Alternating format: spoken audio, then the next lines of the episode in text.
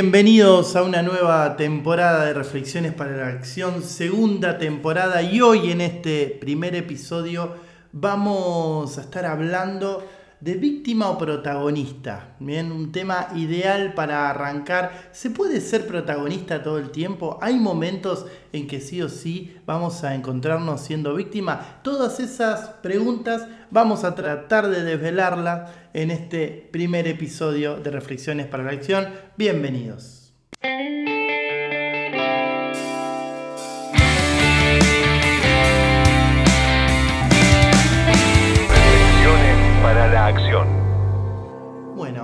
El episodio de hoy vamos a hablar de víctima o protagonista, ¿no? Un tema que seguramente en algún lado lo habrás escuchado, a qué se refiere cuando hablamos de víctima, a qué se refiere cuando hablamos de protagonista. ¿Se puede ser siempre protagonista de nuestra vida o hay momentos en que nos encontramos siendo víctima, ¿no? Entonces digo, interesante esto como para empezar a reflexionar, porque claro, todo el mundo o, el que está en el coaching o, que conoce qué te dice, tenés que ser protagonista de tu vida, tenés que ser responsable, bla, bla, bla, pero nadie te explica cómo hacer, ¿no? Para poder pasar eh, de, podríamos llamarlo de un estado al otro, ¿no? Entonces, lo primero que, que a mí me gusta traer y decir, bueno, ok, tranqui, porque de alguna manera todos en algún momento estamos eh, o nos ponemos en un lugar de víctima, ¿no? Ya sea con aquella persona que le decimos, bueno, ¿por qué vos me haces esto que me haces?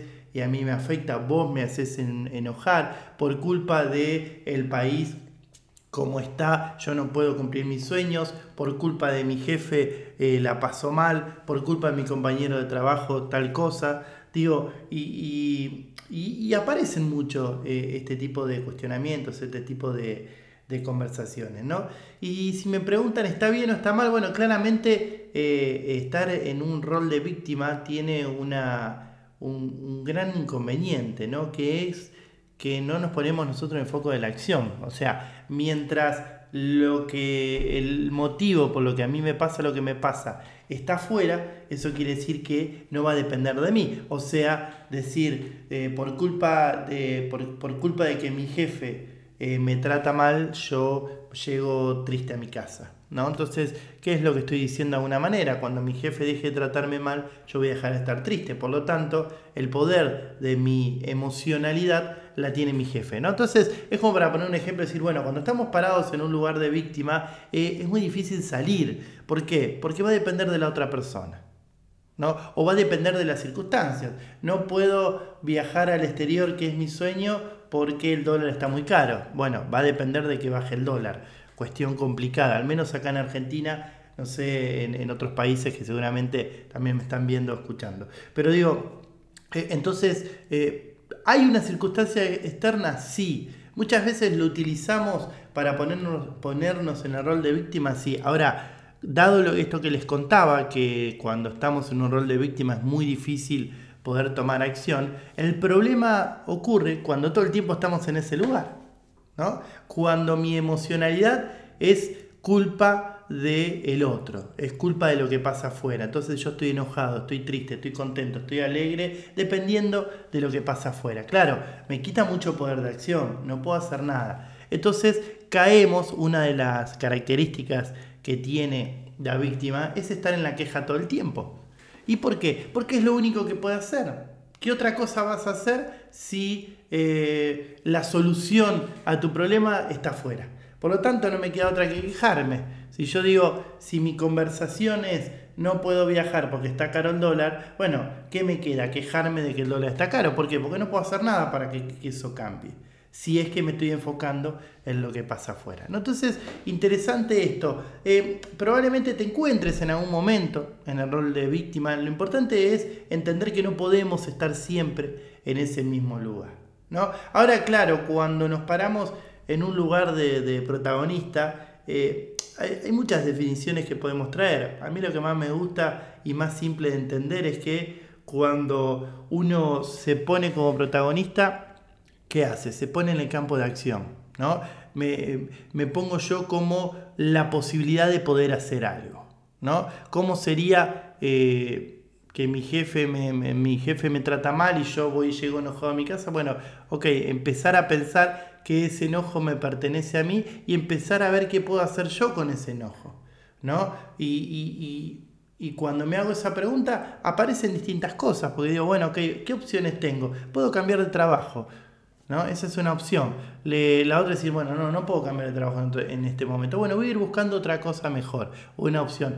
¿Puedo tener una conversación con mi jefe y decirle, che, de que vos me trates de esta manera me gusta, eh, no me gusta, me gustaría que me trates así? Puede ser o no puede ser. Eh, ¿Puedo hacer algo para no llegar enojado a mi casa si tengo esta conversación con mi jefe? En fin, me empiezo a hacer preguntas que me paran a mí en otro lugar. Bueno, ok, el dólar está aumentando, pero yo quiero hacer ese viaje. Bueno, en lugar de juntar tal dinero, tengo que juntar este otro. ¿Qué opciones tengo para poder juntar este, este otro dinero? ¿Puedo ahorrar en algo?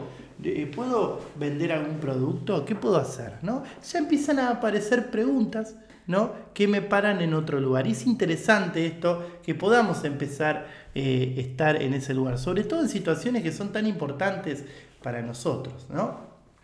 Y te quiero dejar el cómo, porque digo, estuvimos hablando de que explicamos mucho el qué, pero hablamos mucho del cómo. Y me parece que eso es importante que, lo, podamos, eh, lo podamos traer, ¿no? Y, hay algo que a mí me gusta mucho eh, como para graficar y entender que habla de eh, la víctima, ¿no? muchas veces está en el modo piedra. ¿Qué es el modo piedra? El modo piedra es yo reacciono dado que alguien me mueve. ¿no? Entonces, eh, vos me pegas una patada y yo me muevo. La piedra es eso, ¿no? Si la piedra por sí sola no se mueve. Entonces, muchas veces estamos en ese modo víctima, ¿no? O sea, el modo víctima es yo reacciono si alguien hace algo. Voy por la calle, alguien me toca bocina, yo toco bocina. Alguien me trata mal, yo trato mal. Entonces eh, voy haciendo, mi jefe me reta, me trata mal, yo me enojo. Voy haciendo todo el tiempo, dado lo que sucede afuera. Ahora, cuando empezamos a tomar conciencia y eh, empezamos a tener ese umbral de eh, respuesta, ¿no? Y fíjense que el protagonista tiene que ver con la responsabilidad. ¿Y qué es la responsabilidad? Es la habilidad de responder. ¿No? Entonces, ¿qué habilidad de responder tenés vos? ¿no? ¿Qué podés hacer en, el medio entre eh, lo que pasa afuera y mi reacción? Estímulo, reacción. Ahora, cuando nosotros en el medio empezamos a pensar y decir, che, ¿me conviene llegar enojado a mi casa? ¿Me suma llegar enojado a mi casa? ¿No? La relación que tengo con mi hijo, ¿crece o disminuye porque yo llego enojado a mi casa? Entonces lo que antes era el estímulo de mi jefe tratando mal y yo enojar, llegar enojado a mi casa, empiezo en el medio a hablar de responsabilidad. Empiezo a responder diferente frente a la misma situación. Porque ya empiezo a pensar si estar en esa emoción me conviene o no me conviene. ¿no? Entonces empezamos a cambiar de alguna manera la manera de pensar. Así que te podés encontrar en algún momento en el modo víctima, puede ser, todos en algún momento estamos ahí. Lo importante es que logres salir. ¿Y cómo podés salir? Bueno, empezando a pensar ¿no? Eh, en el modo de responsabilidad, dejar de reaccionar y empezar a accionar. Todo el mundo reacciona.